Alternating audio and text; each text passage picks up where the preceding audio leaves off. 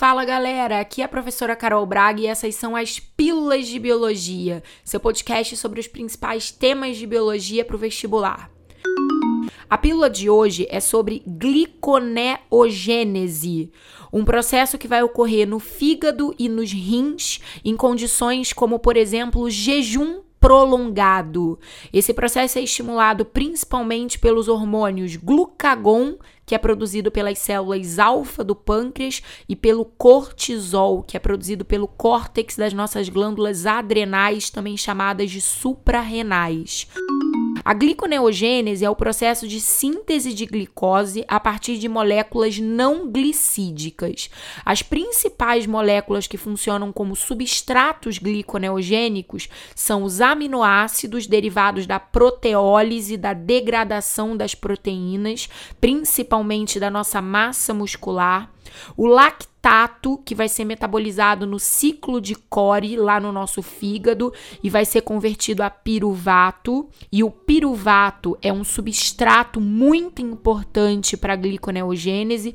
E também o glicerol, que é liberado a partir da lipólise das gorduras, quando os triglicerídeos, também chamados de triacilgliceróis, sigla TAGs são degradados, liberam-se moléculas de glicerol e ácidos graxos. O glicerol pode acessar a rota da gliconeogênese através de uma molécula chamada de dihidroxetona fosfato ou seu isômero gliceraldeído 3-fosfato.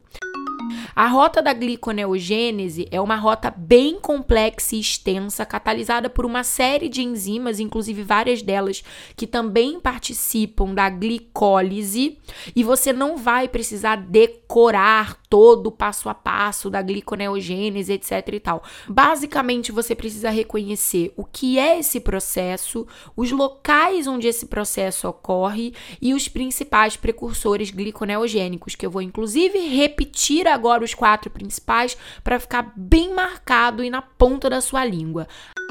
Aminoácidos lactato piruvato e glicerol. E, obviamente, os dois principais hormônios que estimulam esse processo. É legal também se ligar na etimologia da palavra, para não sair confundindo gliconeogênese com glicogênese, com glicólise, com glicogenólise, que eu sei que vocês fazem um salseiro do caramba. Gliconeogênese vai significar gênese, formação, neo, nova, glico, glicose. Portanto, nova formação de glicose. Como assim nova? Formação de glicose. Formação de glicose é a partir de compostos que não são originários da glicose e nem de glicídios e nem de carboidratos. Ah, e uma dica extra que eu quero deixar bem marcada aqui para vocês. Os ácidos graxos provenientes da lipólise não atuam como precursores gliconeogênicos. Muito cuidado com essa informação, porque isso vira e mexe vai cair em alguma questão mais complexa no vestibular. E por que não, Carol? Porque os ácidos graxos, através da beta-oxidação, são convertidos a moléculas de acetil-CoA.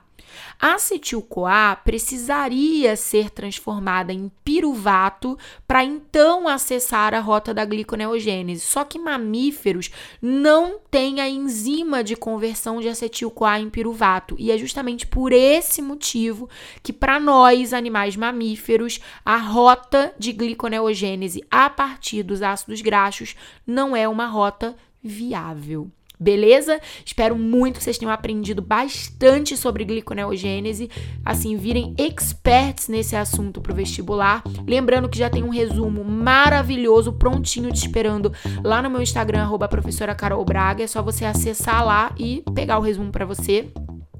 E se você está inscrito na minha comunidade de biologia do Telegram, aliás, se você não está inscrito, né, pelo amor de Deus, já passou da hora de você se inscrever se você realmente quer ser aprovado esse ano. O link de inscrição está disponível lá na bio do meu Instagram. É só você ir lá se inscrever e entrar na maior e melhor comunidade de biologia. Que orgulho falar isso, meu Deus! Que eu sempre disponibilizo o PDF do resumo de todas as pílulas na comunidade para vocês, tá bom? Galera, espero muito que vocês tenham gostado, aprendido tudo. E quarta-feira que vem tem uma pílula novinha para vocês. Beijo e tchau!